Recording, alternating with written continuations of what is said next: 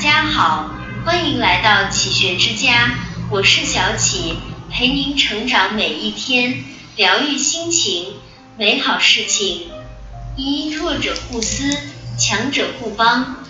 二零二零年高考已经落幕，但一则作文题仍为大家津津乐道。今年的全国卷作文中有一个春秋时期的典故。公子纠与公子小白争夺齐国君位，管仲和鲍叔牙分别辅佐二人。管仲曾带兵阻击小白，用箭射中他的衣带钩，小白装死才得逃脱。后来小白即位齐国国君，鲍叔牙深知管仲才能超过自己，便举荐他为相。小白重用管仲，管仲厉行改革。齐国很快成为一方霸主。这三人的故事揭示了人与人相处最好的模式，即互相欣赏，彼此成就。深以为然。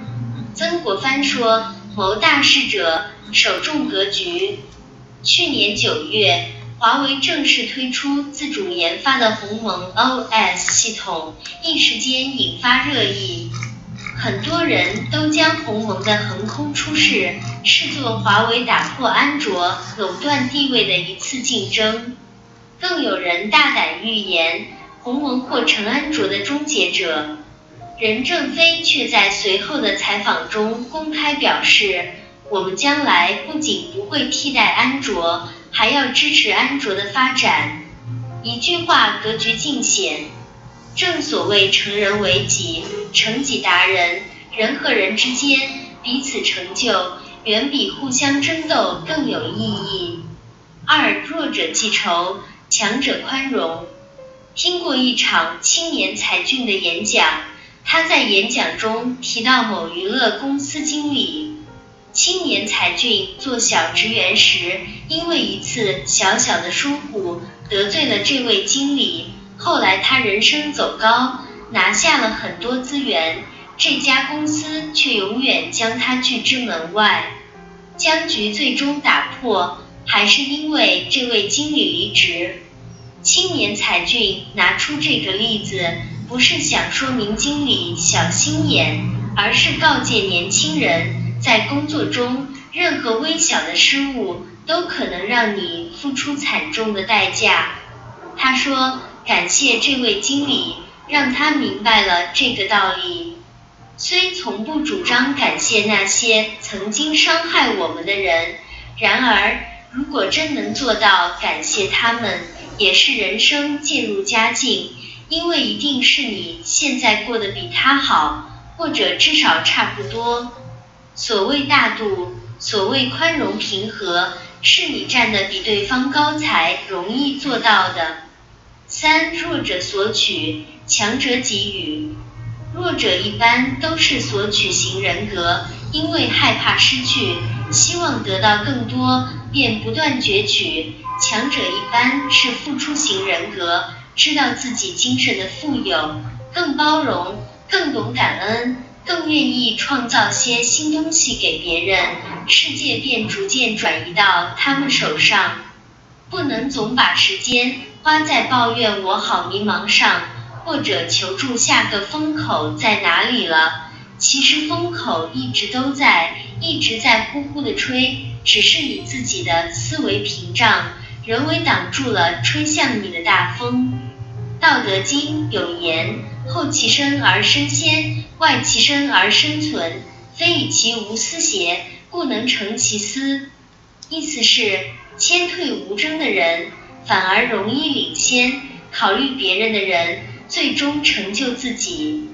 水为能下方成海，山不经高自及天。强者是高山，他抱朴守拙，静默不语，守护苍生。强者是流水，他静水流深，包容万物，滋养大地。因为强大，所以不争。因为强大，所以利他。四弱者逞强，强者示弱。示弱是一种智慧。王阳明军功卓著，尤其擅长诡道。他在《陈言编务书》中说：“将欲取之，必固与之。或捐弃牛马而委逃，或掩匿金汉以示弱，或诈溃而埋伏，或前军而请和，是皆诱我以利也。”上面四句话又被称为示弱四绝，是王阳明兵法的总纲。遇到强大的对手，千万不要硬碰硬，要么示弱假装逃跑，要么隐藏实力去示弱，要么假装失败而埋伏，要么隐藏实力去假装求和。这种战术成本低、效率高、胜算最大。王阳明说：“信而从之，则堕其计矣。”只要对方相信了你很弱，那他就输了。